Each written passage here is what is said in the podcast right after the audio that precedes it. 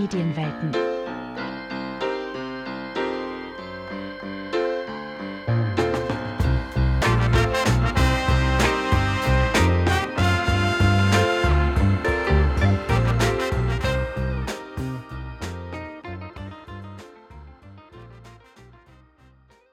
Kindermedien wie Bücher, Spielfiguren, Comics und Brettspiele haben für viele von uns einen besonderen Stellenwert in der Kindheit gehabt, wenn sie es nicht sogar noch heute haben. Die Sammlung Kindermedienwelten hat diese Objekte zusammengetragen und verfügt nun über Stücke, die bis zurück ins erste Drittel des 19. Jahrhunderts gehen. Damit wird in Form von Kindermedien Geschichte von fast 100 Jahren festgehalten. Aber was und vor allem wer steckt hinter den Objekten, die Teil unserer Kindheit waren? Darauf wollen wir in diesem Podcast Antworten finden. In der heutigen Folge geht es um einen Konzern, der jedem von uns ein Begriff sein sollte, die Walt Disney Company. Aber wieso wurde Walt Disney gekündigt? Wie nahm Disney seinen Anfang? Und wie groß ist das Unternehmen heute? Über diese Fragen wird euch Melissa jetzt aufklären.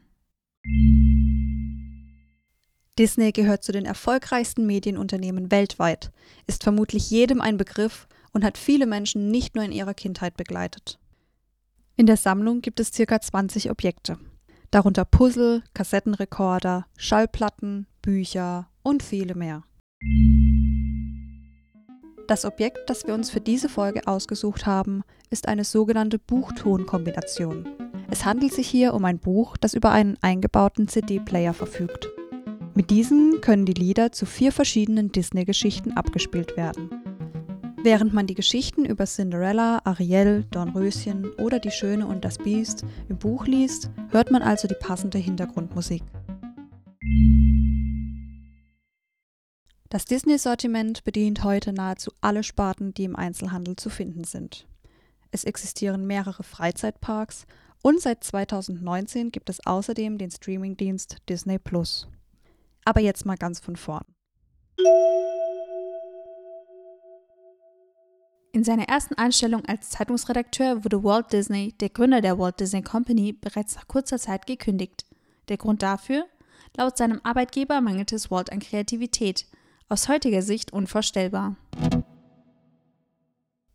Nachdem Walt Disneys erstes Unternehmen bankrott geht, zieht er nach LA zu seinem Bruder Roy. Er gründet mit ihm das Walt Disney Cartoon Studio, um die Alice-Filme zu produzieren, deren Verkauf ihm kurze Zeit zuvor gelungen war. Sein Bruder Roy übernahm die finanziellen Geschäfte und die Verwaltung des Unternehmens. Als drittes von insgesamt fünf Kindern musste Roy bereits früh die Familie unterstützen.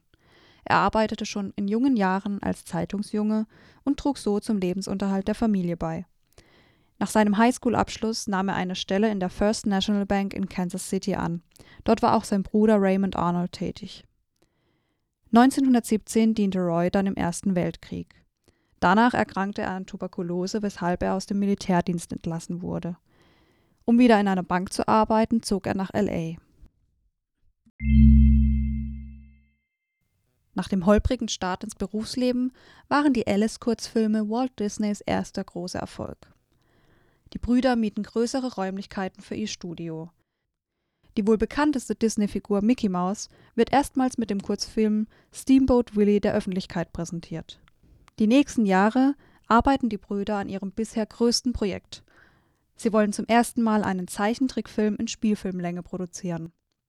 Das Budget wurde über die Jahre um ein weites überschritten, weshalb viele Angst vor dem Ruin des Studios hatten. Der erste Zeichentrickfilm in Spielfilmlänge war Schneewittchen und die sieben Zwerge. Der Film stellte sich als einen der größten Erfolge der beiden Brüder heraus und war der Startschuss für viele Animations- und Spielfilme, die vermutlich viele von uns kennen. Nachdem Walt Disney 1966 verstarb, führt Roy das Unternehmen weiter, obwohl er eigentlich in den Ruhestand gehen wollte. Aufgrund des Riesenprojektes eines Disney Resorts in Florida gibt es viel zu tun. Roy veranlasste, dass das Resort zu Ehren seines verstorbenen Bruders den Namen Walt Disney World trägt. Nach der Eröffnung setzte sich Roy im Oktober 71 endlich zur Ruhe. Jedoch verstarb er leider bereits kurze Zeit später im Dezember 71 an einem Hirnschlag. Die beiden Brüder hinterlassen ein Unternehmen und eine Geschichte, die auch die heutige Jugend in ihrer Kindheit prägt. Heute hat die Walt Disney Company ca. 220.000 Angestellte und macht im Jahr 2019 einen Umsatz von ca. 55 Milliarden US-Dollar. Heute gibt es zahlreiche Disney-Parks rund um den Globus. Eine Kreuzfahrtflotte, eine Disney-Insel in der Karibik und auch der Geschäftsbereich Medien und TV wird stetig vorangetrieben. Sowohl durch die Produktion eigener Inhalte als auch durch das Aufkaufen anderer Unternehmen, wie beispielsweise ABC, Pixar, Marvel oder Lucasfilm. Wie bereits erwähnt, ist Disney heute eines der weltweit größten Medienunternehmen. Wenn ihr euch weitere Objekte von Disney näher anschauen wollt, könnt ihr gerne bei der Online-Ausstellung auf www.kindermedienwelten.de vorbeischauen. Alle Informationen gibt es auch nochmal in der Folgenbeschreibung. Vielen Dank für eure Aufmerksamkeit und bis zum nächsten Mal.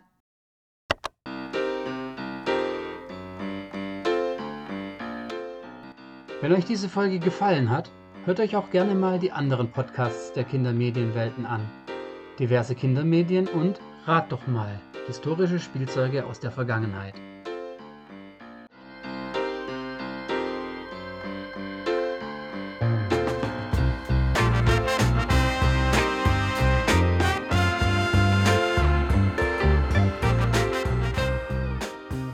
Eine Produktion der Hochschule der Medien.